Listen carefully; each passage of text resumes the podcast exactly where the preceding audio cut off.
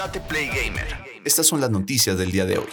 Gael García Bernal se unirá al universo Marvel en un especial para Disney Plus. La fase 4 del universo cinematográfico de Marvel sigue tomando forma y, por lo tanto, su elenco sigue creciendo.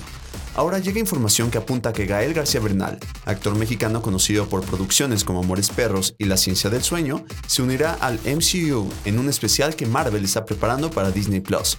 De acuerdo con información de The Rap vía Tomatazos, Gael García Bernal fue el elegido por Marvel para participar en su adaptación de The Werewolf by Night, se dice que el mexicano firmó para ser el protagonista de esta producción que será un especial de Halloween que debutará en el 2022. Por el momento se desconoce cuáles son los planes que tiene Marvel para su adaptación de Werewolf by Night.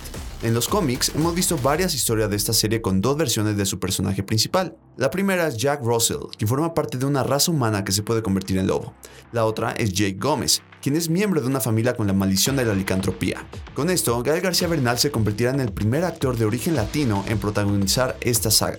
También será la primera ocasión en la que el mexicano formará parte de una de las grandes franquicias de Hollywood. Se espera que el rodaje de Werewolf by Night comience a inicios de 2022. Futbolistas de la América, Chivas, Tigres y más dejan el balón y entran a un torneo de Warzone. Aunque dedican mucho tiempo de su día a mejorar su físico y estar listo para sus próximos partidos, no es ningún secreto que los futbolistas profesionales también tienen tiempo de jugar a videojuegos.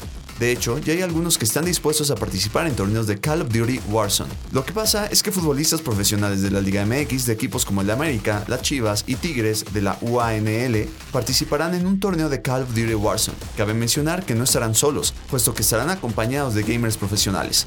Entre los participantes del torneo estarán Sebastián Córdoba, delantero de la América, que hará equipo con Mi Rey TV, y Alucard de Como representante de la Chiva de Guadalajara estarán Miguel Ponce, quien luchará de la mano de Abrix y El Baúl de Jaime, así como Uriel Antuna, quien aterrizará en Verdance junto a Tully96 y Riser Beck. Otros jugadores que participarán son Jorge Sánchez del América, Oribe Peralta de las Chivas, Nene Beltrán de Chivas, Ángel Saldívar de Chivas, Alejandro Mayorga de Chivas, Juan Pablo Vigón de Tigres, Andrés Siniestra de Bravos, Jesús Osejo, Santos Laguna, Daniel Álvarez de Puebla, César Montes, Rayados, Tournament X se llevará a cabo de forma presencial en la ciudad de Guadalajara, Jalisco. Cabe mencionar que no será un torneo muy largo, puesto que solamente consistirá de tres partidos.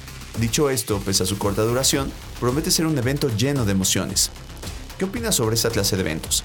¿Te gustaría que más deportistas profesionales participaran en torneos de videojuegos? Nintendo vuelve a registrar las marcas de Game Boy Color y GBA Game Boy Advance en Japón.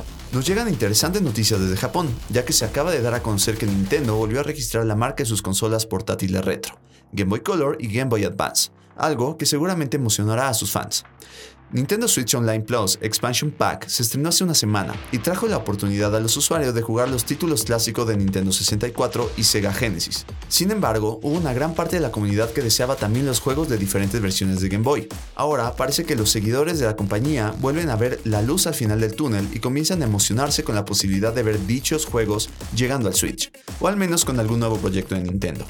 Según la información compartida, las marcas registradas fueron Game Boy Color y Game Boy Advance el pasado 14 de octubre del 2021, aunque apenas se publicaron en este inicio de noviembre para el conocimiento público, y fueron catalogados como programa de videojuegos y programa de videojuegos descargable, entre otros. Por supuesto que el registro puede tratarse de una simple renovación para que Nintendo proteja sus marcas, pero los rumores ya comienzan a surgir, y existe la posibilidad de ver algo relacionado a dichas consolas en un futuro, situación que solamente se sabrá con el pasar del tiempo. ¿Crees que veamos los juegos de las portátiles en el Switch? Bienvenidos al Espacio Gamer número 1, un podcast donde podrás enterarte de todas las novedades semanales, torneos, hacks, análisis y más del mundo gamer. Yo soy Tate y esto es Tate Play Gamer.